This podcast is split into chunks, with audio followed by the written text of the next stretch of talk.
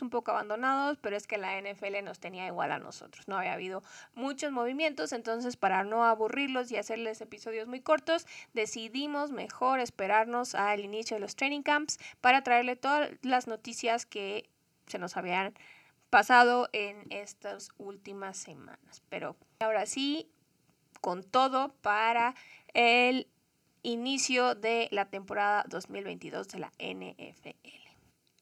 Así es, amigos, estamos de vuelta y tendremos episodios de De Tocho Morocho todas las semanas de aquí hasta el final del Super Bowl.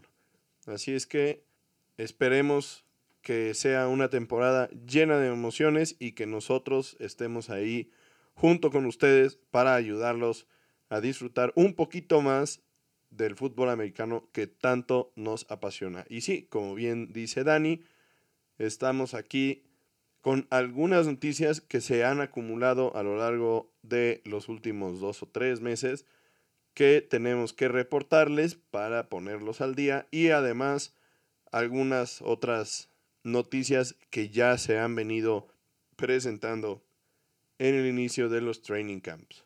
Pero antes de empezar, quiero darles dos avisos parroquiales. El primero es que a mediados de julio, la selección mexicana femenil de flag football de México ganó la medalla de oro en los World Games de Birmingham, Alabama, luego de vencer a Estados Unidos con un marcador de 39-6. Entonces queremos mandarles muchísimas felicitaciones a todas estas jugadoras que hicieron un súper esfuerzo y que pusieron en alto el nombre de México. Especialmente le mandamos muchos saludos y muchas felicitaciones a Xiomara Ríos, a quien conocemos personalmente. El equipo Barolín tampoco se quedó tan atrás. Ellos se quedaron con la medalla de bronce al derrotar al equipo de Austria en el juego para definir el tercer lugar de este mundial. Entonces, la verdad es que muy buenas noticias para este deporte en México y nos encanta poder reportarles este tipo de cosas. Por otro lado, el último aviso parroquial que les tengo es que para los que también viven en México, el martes 16 de agosto va a ser la preventa de los boletos del juego de aquí en el Estadio Azteca, de los Cardinals contra los 49ers. Así que ya saben, los que tengan tarjetas de la marca que patrocina la preventa, esténse muy listos porque ya habíamos pensado que nos iban a cancelar el juego porque ya se habían tardado mucho en anunciar cuándo iban a salir a la venta. Obviamente hay desde los 900 pesos hasta los 9 mil pesos. Entonces ahí cada quien revise su cochinito a ver para qué les alcanza y a dónde quieren ir. Y bueno, pues una vez terminados los avisos parroquiales, empezaremos con las noticias que se han venido dando en estas últimas semanas y meses. Vamos a empezar por lo más escabroso, pero bueno, al final de cuentas no podemos hacernos de la vista gorda e ignorar el tema que nos ha traído bastante preocupados durante más de un año y es el caso de Deshaun Watson y las acusaciones por acoso sexual que tenía en su contra. Recordemos que había más de 24 casos ya en su contra y de acuerdo a un artículo del New York Times, había seguramente más de 60 mujeres involucradas en temas con Deshaun Watson, pero obviamente no todas dieron un paso al frente o hicieron público el caso en su contra. Y bueno, entre junio y julio, 20 de los 24 casos fueron resueltos en una negociación independiente y entonces fueron cerrados. Los términos de estas negociaciones no fueron revelados, pero los cuatro casos restantes siguen abiertos y además de todo, las mujeres involucradas en estos cuatro casos han dicho públicamente que buscarán llevar los casos a sus últimas consecuencias, por lo que pueden ser bastante más difíciles de concluir. Y entonces pues habrá que esperar el tiempo que sea considerado por parte de los jueces y las cortes en Estados Unidos para terminar de cerrar estos últimos cuatro casos. Por otro lado, la NFL ya había abierto una investigación en contra de Watson y ya le habían compartido toda la información al juez independiente para que pudiera tomar esta decisión y finalmente hoy lunes se da a conocer cuál fue la decisión de la jueza y bueno, ella dijo que con la información que le habían presentado no había un precedente para hacer un castigo mucho más severo como el que se había esperado y solo le dio una suspensión de seis juegos a Deshaun Watson y tampoco habrá ningún tipo de castigo monetario, multa o nada por el estilo. Obviamente la liga ya está revisando la sanción para decidir si apelar a la decisión o no. La verdad es que pues, se ve difícil que quieran apelar. La asociación de jugadores ya dijo que ellos no van a apelar y en dado caso de que sí, los únicos el único que podría llevar a cabo esta apelación es el comisionado y si lo hace, la siguiente resolución ya sería la final. Me parece a mí que la liga, esta es mi opinión, manejó esta situación del castigo de forma inadecuada. Pudieron haber puesto a Deshaun Watson en la lista de exentos del comisionado, en la cual Watson pudo haber descansado toda la temporada, que los Browns le pagaran su sueldo íntegro, pero hubieran tenido la posibilidad de esperar a que los casos se resolvieran en las cortes, que se cerraran los archivos y que ellos hubieran podido tener acceso a toda la información para así presentársela al juez o jueza en este caso, independiente que iba a tomar la decisión del castigo que se le iba a dar a Deshaun Watson. En este caso, por la premura de que la temporada estaba encima, la NFL tomó la decisión de únicamente presentar cinco casos, los cuales evidentemente ellos no revelaron. Y entonces con la información en esos cinco casos, la jueza toma esta decisión. Y donde yo creo que se comete el error más grande es que si el comisionado decide apelar la decisión de la jueza, solamente puede apelar el proceso, mas no presentar nuevas evidencias. Por lo tanto, no podrían... Esperar un resultado diferente. Exactamente. Entonces, sí, e, evidentemente el castigo por la magnitud del caso y por la gravedad de las acusaciones, se siente injusto, la verdad. Pues es que no es sorprendente si consideramos todas las cosas que ya hemos platicado de la NFL, la liga, todo lo que hay detrás de todas estas decisiones importantes, cosas que se han perdonado que también no deberían de haberse perdonado. Ya tenemos el ejemplo de los commanders, toda la situación legal que se está presentando con el dueño y que si sí, que si no, y todo se está llevando como muy en lo oscuro, como muy, bueno, es que sí hay algo mal, pero si nos hacemos a la vista gorda podemos decir que no hay nada. Y luego las cosas de racismo. Entonces, desde un principio comentamos que por lo menos a mí no me parecía que los Browns hubieran convertido a Sean Watson en el coreback mejor pagado en ese momento, cuando traía arrastrando todos estos problemas, todos estos issues, todas estas situaciones, que la verdad, quieras o no, dejan un muy mal sabor de boca y que vas a tener que estar lidiando con ellos y que van a salpicar también el nombre de tu equipo, ¿no? Porque a fin de cuentas es un jugador tuyo, es alguien, alguien que le estás pagando.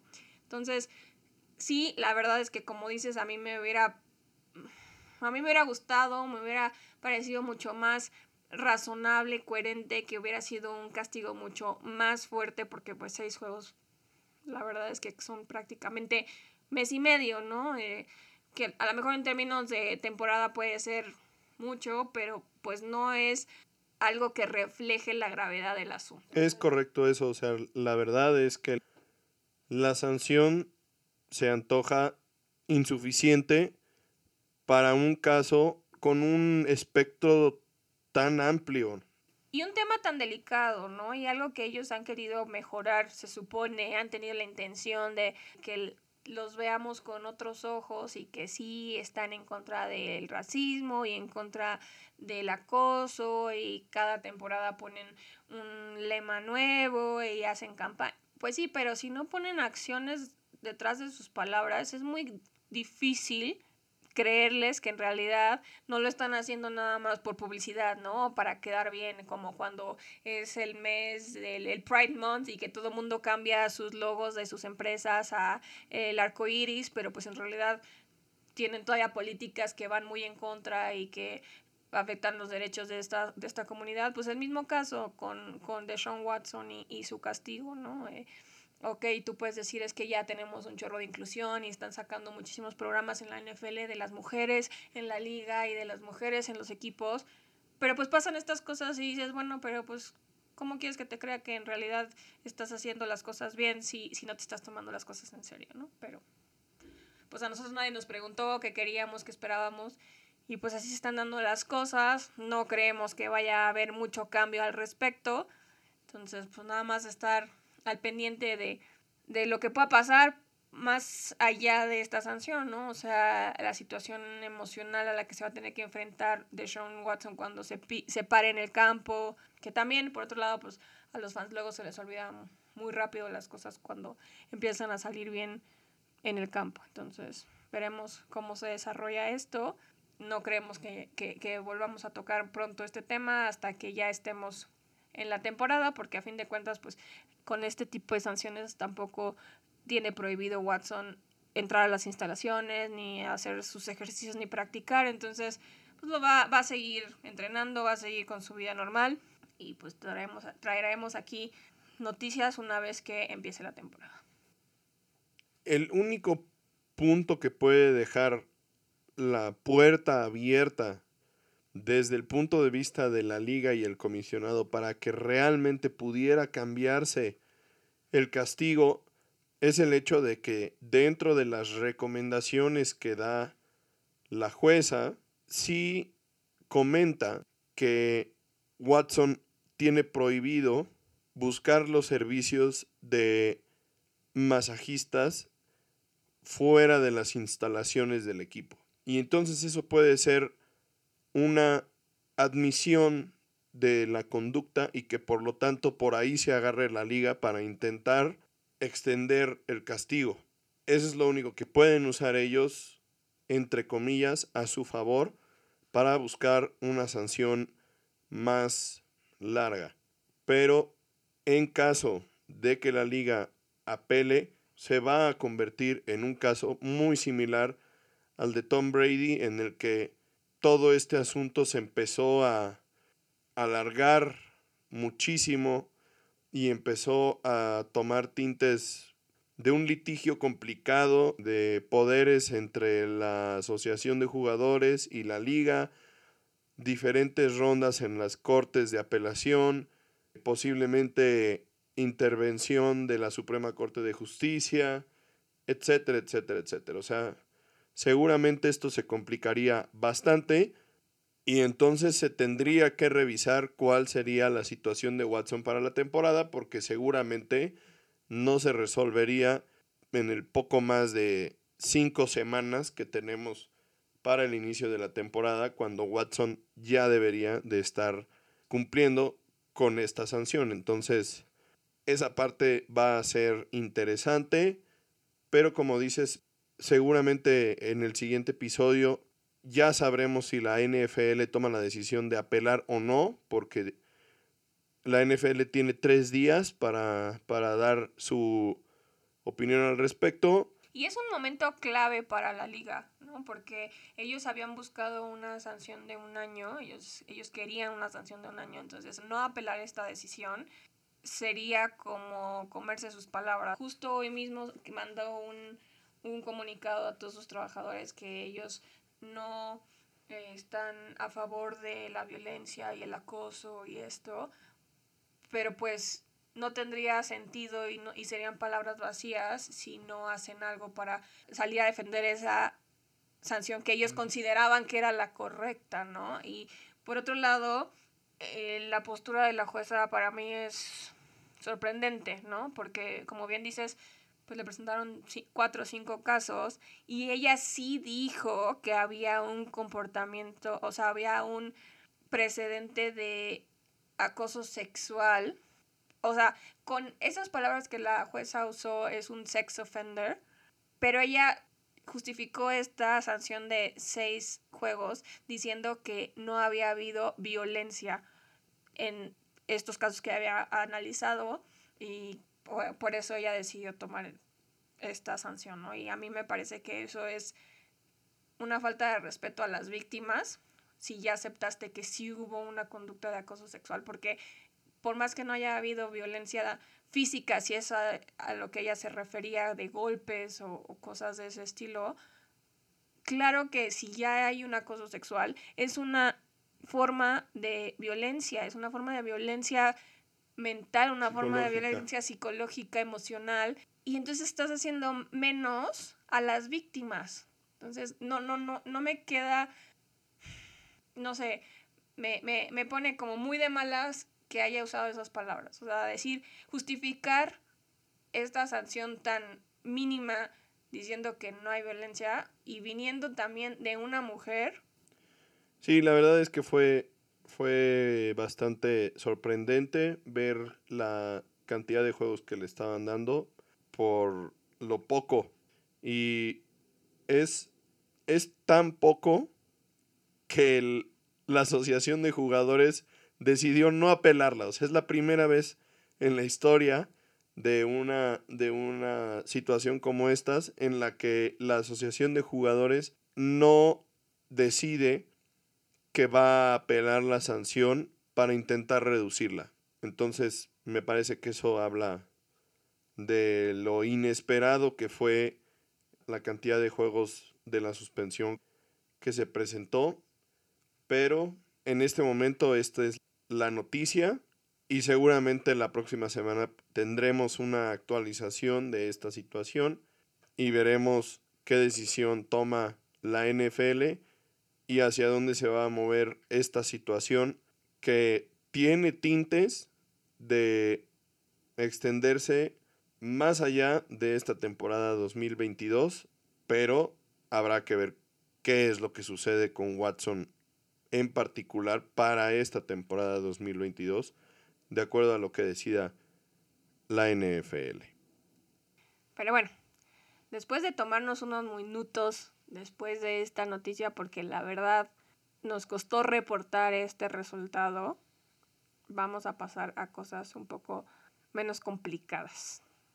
Y la primera noticia de las buenas es que hace dos semanas Kyler Murray y los Cardinals finalmente firmaron su extensión de contrato para que sea su quarterback hasta el 2028. Significa cinco años más y 230.5 millones de dólares, de los cuales 160 millones son garantizados.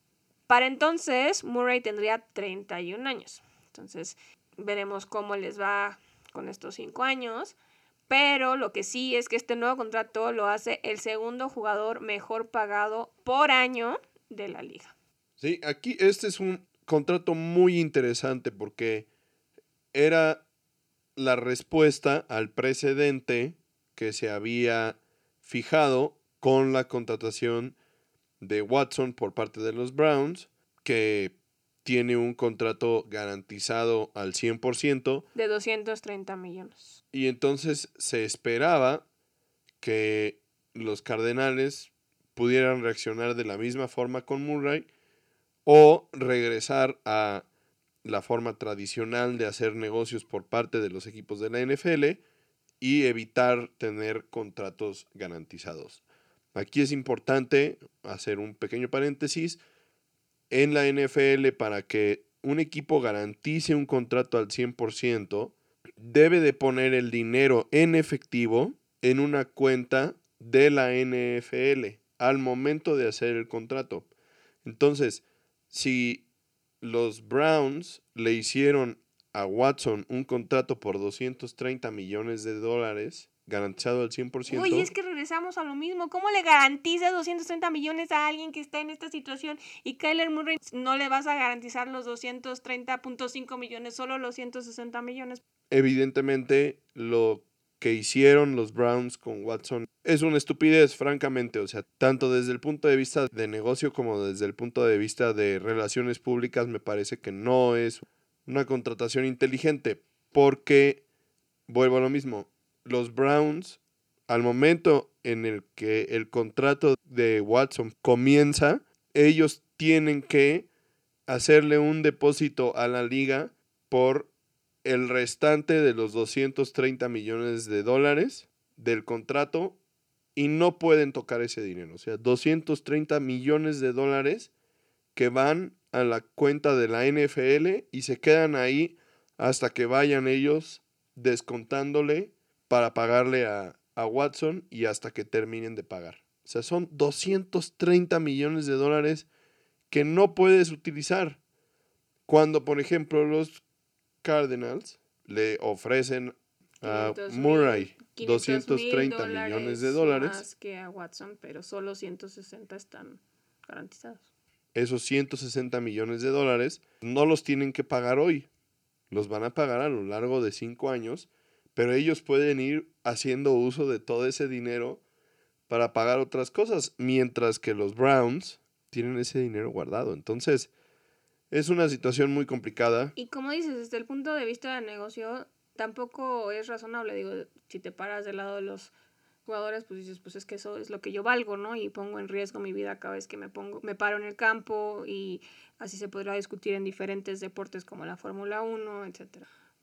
Pero como negocio, si tú eres el dueño del equipo, pues eso no es un negocio, porque le estás garantizando que le vas a pagar esos 230 millones, pase lo que pase ya sea si lo hubieran suspendido todo el año, si lo suspendían indefinidamente, si se lastima el primer, en el primer juego y se va a tener que quedar en la banca el resto de la temporada, a ti ya eso te vale porque lo tienes que pagar, ¿no? O sea, en el caso de Kyler Murray, pues hay incentivos que lo pueden llevar a ganar 500 mil dólares más que Watson, pero pues se los tiene que ganar, ¿no? Y tiene que mantenerse sano y tiene que originalmente tenía que tomar clases, después cuando se publicó esa cláusula de su contrato la quitaron, pero pues eso, e, ese restante está sujeto a diferentes condiciones, a diferentes situaciones, que también es lógico, ¿no? También en los trabajos hay bonos de, de desempeño y hay bonos de diferente tipo, ¿no? Entonces,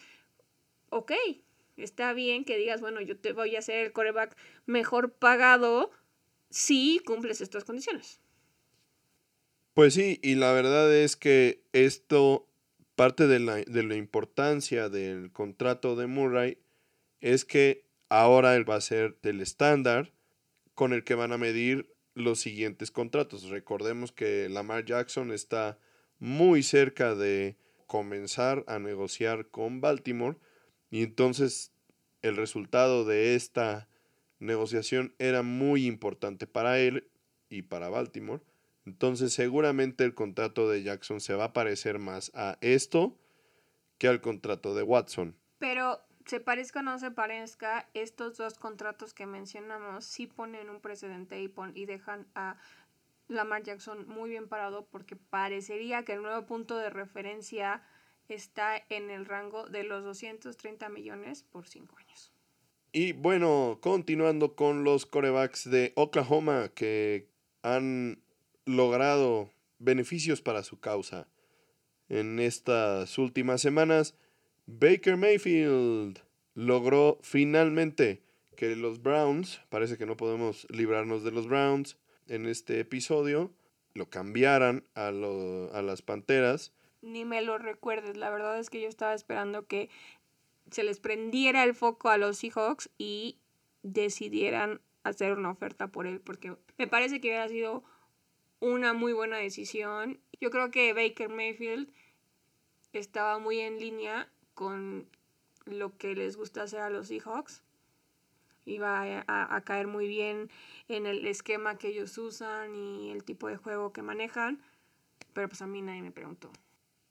Sí, y la verdad es que también la situación en Carolina no se antojaba tan favorable para Mayfield porque algunos de los receptores de las Panteras habían salido a expresar públicamente su disgusto por Mayfield y su falta de emoción porque llegara Baker a las Panteras y finalmente pues lo contrataron y esto nos trae ahora una competencia muy acalorada durante este training camp y la pretemporada.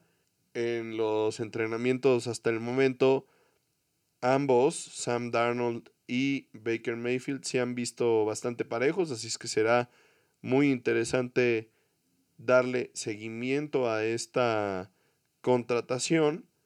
Y por otro lado, pues lo interesante fue la negociación a la que llegaron las Panteras con los Browns, porque básicamente las Panteras están dando peanuts, cacahuates, para recibir a, a un coreback que sí ha demostrado tener capacidad para liderar a un equipo a victorias de playoffs. Entonces, Sí, ellos están dando una quinta ronda condicional en el draft del 2024 que podría convertirse en una cuarta ronda dependiendo de cómo le va Mayfield esta temporada, pero por un jugador, como dices, probado como es Mayfield, la verdad es que una quinta ronda es así como, ah, sí, lo que me sobra. Por otro lado, los Browns le tienen que pagar 10.5 millones esta temporada a Mayfield y Carolina le paga aproximadamente 5 millones, los 3.5 millones restantes, que fue que Baker aceptó dejar de ganar, por así decirlo, para poder salir de Cleveland, los podría recuperar en incentivos. Sí, básicamente este movimiento le ahorra a los Browns 8 millones de dólares en espacio del tope salarial que es hasta cierto punto el beneficio que tienen los Browns en este momento de desprenderse de Baker. Entonces, también estaremos al pendiente de este tema a lo largo del training camp y de la pretemporada y veremos quién de los dos, entre Darnold y Mayfield, logran quedarse con la titularidad en Cleveland. También recordemos que Sam Darnold y Baker Mayfield, ambos drafteados en el mismo año, ambos drafteados en la primera ronda, ambos ya cambiaron de equipo con respecto a quien los drafteó. Curiosamente, ese equipo para ambos es las Panteras de Carolina. Muy extraño. Y ambos están en su quinto y último año de contrato, entonces los dos tienen muchísimo que probar y puede que no sea para ellos una amenaza tan grande, pero hay un tercer jugador en esta competencia que es el rookie Matt Corral, que obviamente no pinta para ser titular ni estar ahí en la pelea, pero cualquier mal paso que den, él va a estar ahí para recoger los frutos. Y bueno, otro coreback que ha visto su nombre mencionado durante toda esta off-season es Jimmy Garoppolo, quien, recordemos, eh, estuvo a punto de hacer una segunda aparición en un Super Bowl después de tener un juego interesante contra los Rams en la ronda de campeonato de la Conferencia Nacional y una lesión de hombro complicó todo el desempeño de Jimmy G en la postemporada del año pasado. Y bueno, eso ha también complicado las negociaciones para los 49ers, ¿no? Porque pues no podían pedir mucho por él si no sabían si iba a estar disponible para esta temporada o no. Y justamente un día después de que se anunciara que todo parece indicar que Jimmy G va a estar listo para regresar al campo a mediados de agosto, fue que deciden anunciar que están abiertos a hacer un cambio con alguien más. El problema aquí es que pues ellos tuvieron que esperar a saber si Jimmy G iba a estar bien o no y entonces pues el timing de esta oportunidad pues no es el mejor porque ya prácticamente todas las posiciones de coreback alrededor de la liga están cubiertas, ¿no? Entonces pues es una situación muy complicada, más para Jimmy G que para los 49ers, porque los 49ers ya están ahí súper puestísimos con que es el equipo de Trey Lance y Trey Lance y Trey Lance, entonces el que queda ahí bailando solo es Jimmy G, ¿no? Entonces, veremos a ver qué pasa con él. ¿Tú qué opinas, Jaycee? ¿Qué equipos podrían recibirlo a estas alturas y cuáles serían sus mejores opciones? Pues realmente yo creo que uno, uno de los equipos más interesantes, sin duda, es justamente como decías, los Seahawks. Ahora, Aquí el problema es que difícilmente los 49ers van a dejar que un exjugador suyo vaya a un equipo que es un rival directo. Y ellos saben bien cuál es el potencial de Jimmy G. Sí, se puede mantener sano. Que es el problema que ha tenido. Sí, correcto, pero creo que en este momento la opción real son los Seahawks. Después de ellos, pues se habla obviamente de los Texans, quienes tienen a Davis Mills, que es un jugador de segundo año y que en su temporada de novato lo hizo relativamente bien, pero obviamente tiene sus dudas aún. Los Leones, que no están al 100% seguros de que Jared Goff sea la solución a largo plazo también podrían tener una oportunidad para Jimmy G. Por ahí suena también los Falcons, que ahorita la apuesta es Marcus Mariota y también contrataron ahí a, al coreback novato de, Cincinnati que draftearon este año, que pues fue un, uno de los prospectos de los cuales se había hablado mucho por su liderazgo en la Universidad de Cincinnati, Desmond Reader, y podría competir con Mariota, pero pues también podría ser que Garapolo pudiera tener una opción ahí. Y por último, Miami, que pues ya sabemos el cuento de nunca acabar, que parecen nunca estar contentos con Tua, entonces, ¿por qué no también menciona a los delfines en la... Pero es que también, sí, la situación con tú es complicada porque un día dicen que están muy decididos porque él sea su coreback del futuro y otro día dicen que pues no saben porque no ha probado que tiene lo necesario. Pero también por otro lado, en Miami se podría reencontrar con Mike McDaniel, que pues ya se conocen y hicieron buena mancuerna. Y además podría ser también junto con Mike McDaniel la mejor opción para sacarle el mejor provecho a las nuevas adquisiciones que hicieron los Dolphins en esta offseason, que en realidad fueron muchas y bastante importantes, como Tyreek Hill. Veremos cómo termina la saga de Jimmy G. Por el momento, pues sigue en San Francisco y no ha habido realmente ningún tipo de movimiento serio por parte de ningún equipo. No, y está lanzando en el training camp, tal vez no se está llevando obviamente las mayores repeticiones, pero por lo menos pues sí está ahí participando. Y bueno, vamos a seguir adelante. La semana pasada le entregaron a los Rams los anillos de Super Bowl correspondiente a su victoria la temporada pasada.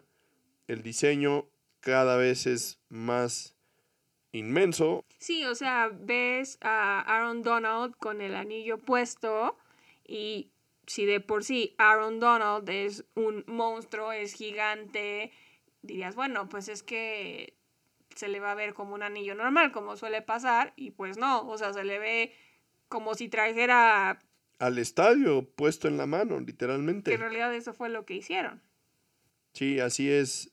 El anillo está compuesto de dos piezas Una que es, la, una la tapa. tapa, que es lo que se ve con el logo de los Rams y unas palmeras. Y luego esa tapa se puede quitar y dentro del anillo está el estadio con el campo y el marcador, el nombre de los dos equipos. Bueno, es una pieza, la verdad. Haz de cuenta que traes un Lego en el dedo. Y francamente, a mí no me gustaron. Se me hace que está demasiado, demasiado grande. Todo este tema de que se tenga una tapa y se quite y puedas ver el estadio por dentro, me parece innecesario. Y la verdad es que no me gusta. Aquí la cosa es que los jugadores y los administrativos del equipo están involucrados en el diseño de estos anillos junto con la joyería designada para hacerlos. Entonces, pues puede que a nosotros no nos gusten, pero al parecer eso era justo lo que querían los jugadores de los Rams. Un dato curioso es que está hecho obviamente completamente de diamantes y oro blanco, que en su totalidad dan un peso de 20 quilates, que es el mayor peso en un anillo de campeonato en la historia de cualquier deporte. Y estos 20 quilates son un homenaje a la apertura del SoFi Stadium en el 2020.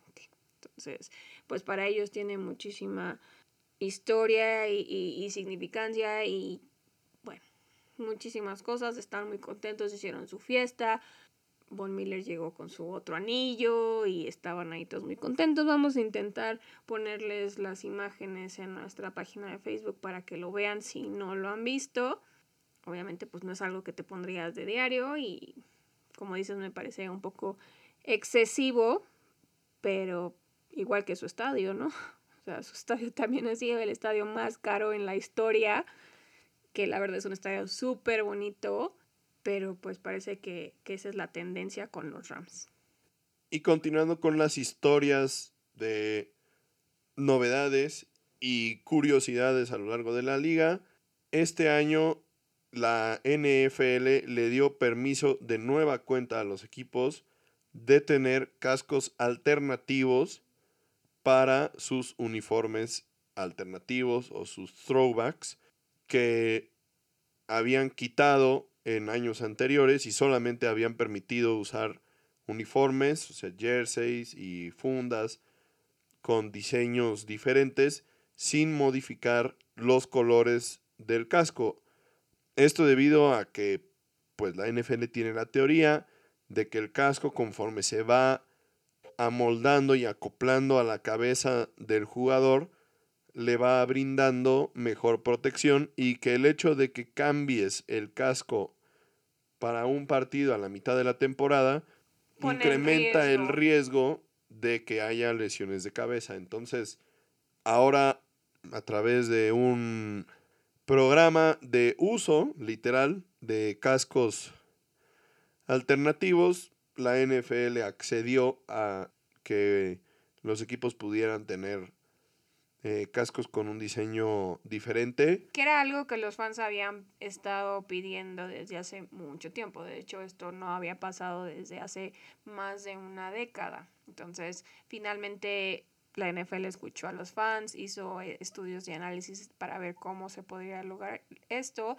Y de hecho, esto se anunció desde el verano pasado que iba a entrar en vigor para esta temporada, entonces ellos tenían una fecha, los equipos tenían una fecha límite para decir quién iba a usar cascos alternativos y hasta el momento han salido 10 equipos a decir que ellos van a jugar con cascos ya sea alternativos o retro. Entonces, pero como bien dices, tienen un lineamiento a seguir para poder hacer uso de estos cascos y algunos de ellos es que los, debe, los tenían que tener disponibles para los training camp para que los jugadores los pudieran empezar a usar y empezaran a moldearlos a su fisiología.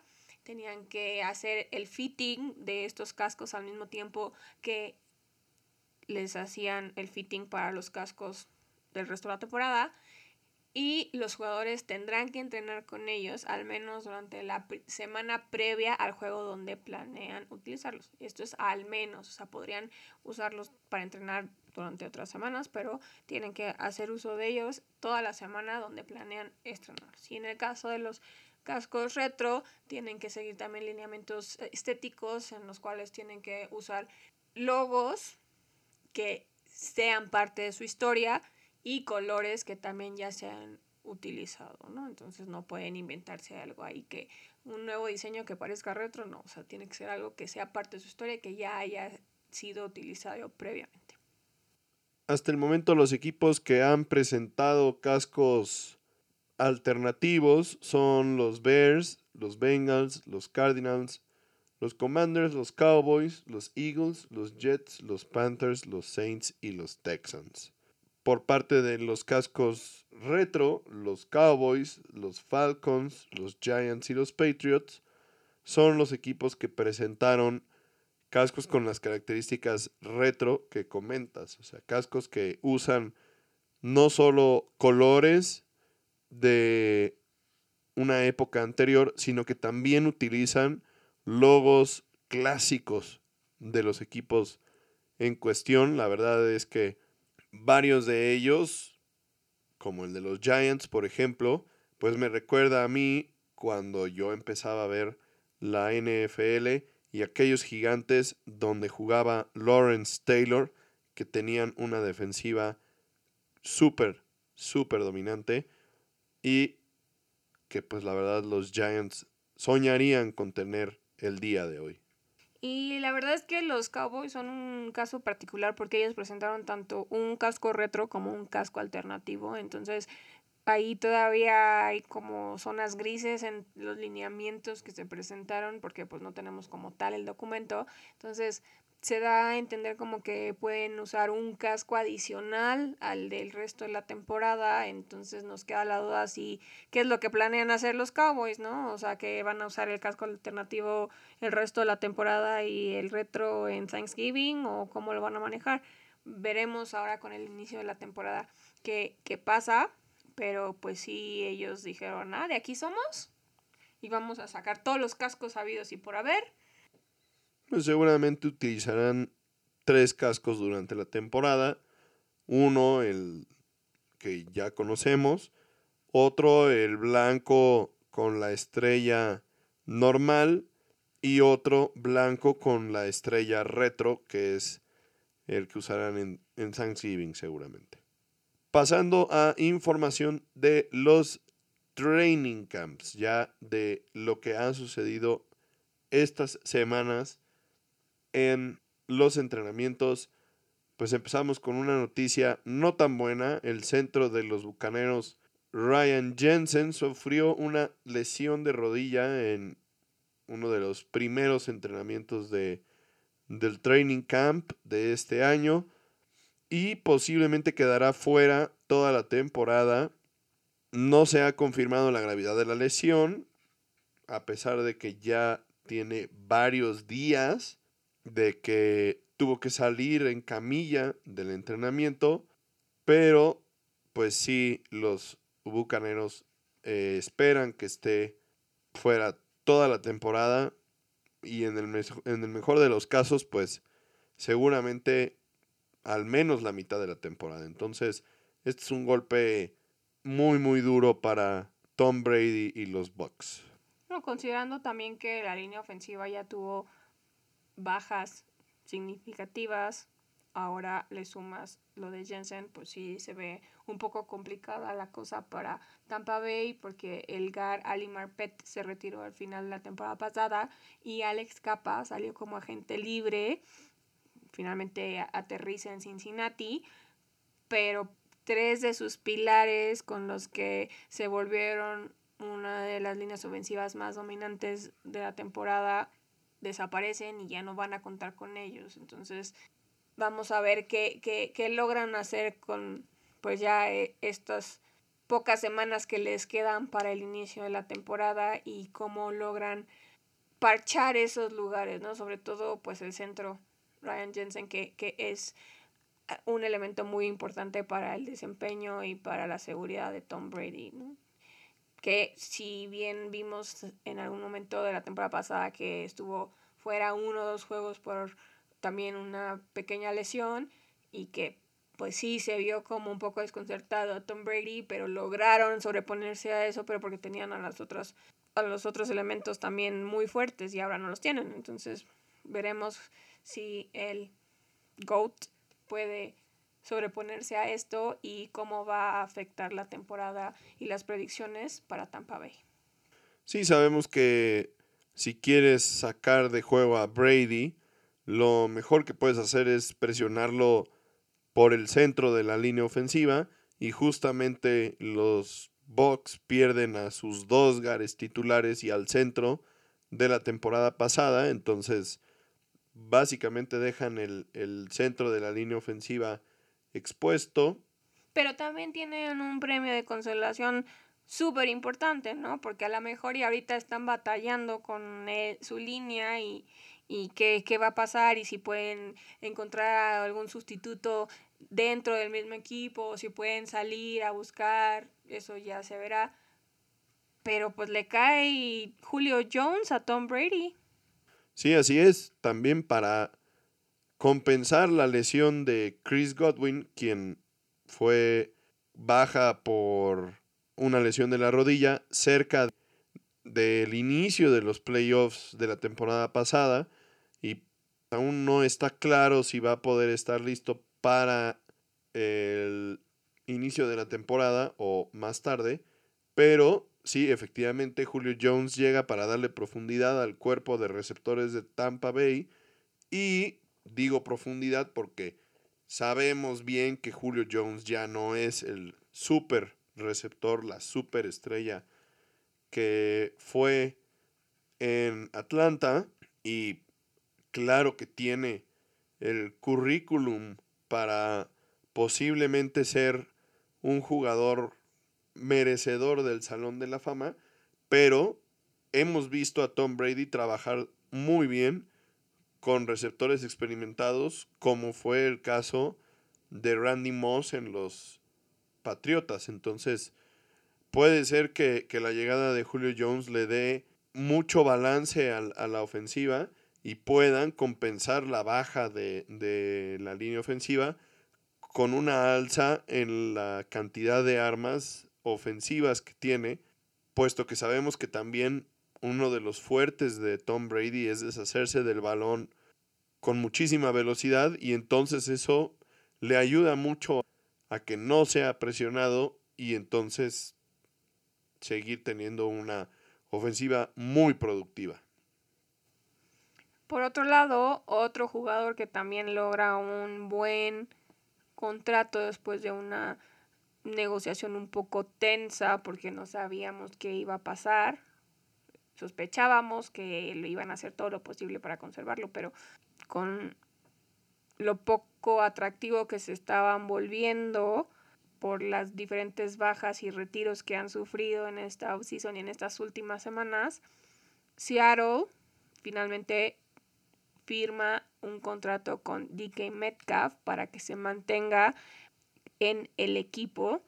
Y pues después de todo lo que hemos escuchado de los Seahawks, es algo verdaderamente importante lo que ellos lograron para pues poder mantener el barco a flote, porque es lo mínimo que pueden esperar con todo esto que han vivido, ¿no? No, no. Están en plena reconstrucción, perdiendo a su coreback de años. Entonces, entre la competencia de los corebacks que tienen ahorita y los retiros y las lesiones que han sufrido, pues sí es una, es una buena apuesta haber logrado esto con DK Metcalf, con un contrato por tres años y 72 millones de dólares. Cuando su contrato venza, Metcalf tendrá 27 años lo cual pues todavía es relativamente joven para la edad promedio en la liga, ¿no? Ganará 24 millones por año, lo que lo coloca sexto entre los receptores de la liga. Y siguiendo con el tema de las extensiones de contratos para receptores, pues, justamente partiendo de lo sucedido con Metcalf, otra ficha importante en el mercado cayó días después y es justamente Debo Samuel quien ya había expresado su inconformidad con su situación en los 49 de San Francisco y al ser representado por el mismo agente que DK Metcalf, consiguió que los 49 aceptaran una extensión de contrato y además que fuera un contrato muy similar al de DK Metcalf, un poco por encima de lo que gana Metcalf, pero pues también esto de la mano de la participación, el impacto y la importancia que tiene Samuel para los 49, quien había estado presente en el training camp, pero al igual que Metcalf, no habían participado en ninguno de los entrenamientos hasta el momento. Que la situación de Divo era un poco más tensa que la de Metcalf, porque Metcalf siempre dijo que él quería quedarse en Seattle y que seguramente iban a lograr algo que les conviniera a ambas partes, a diferencia de Divo, ¿no? Que Samuel, él ya estaba diciendo que él ya no quería quedarse en, los 49ers. Sí, ya había pedido sí, ya había pedido de su cambio y estaba pues bastante inquieto y bastante molesto y se veía como que ya no quería estar en el equipo, iba a ser muy complicado que lo dejaran ir porque pues una, es una pieza muy clave, como bien dices, de la ofensiva de los 49ers, especialmente ahora que van a tener un shift, un cambio con Trey Lance iban a necesitar a alguien como él para darle un plus a esa ofensiva que está readaptándose, pero pues finalmente obviamente lo convencen a billetazos. Aunque todavía nos queda la duda de cómo se va a desarrollar todo esto, porque él había expresado su disgusto porque lo estaban usando más como corredor que como receptor y obviamente corredor es una posición mucho más desgastante, es una posición que te exige mucho más físicamente y eso no le estaba apareciendo, ¿no? Eh, veremos si logran o siquiera si están interesados los 49ers en cambiar esa situación.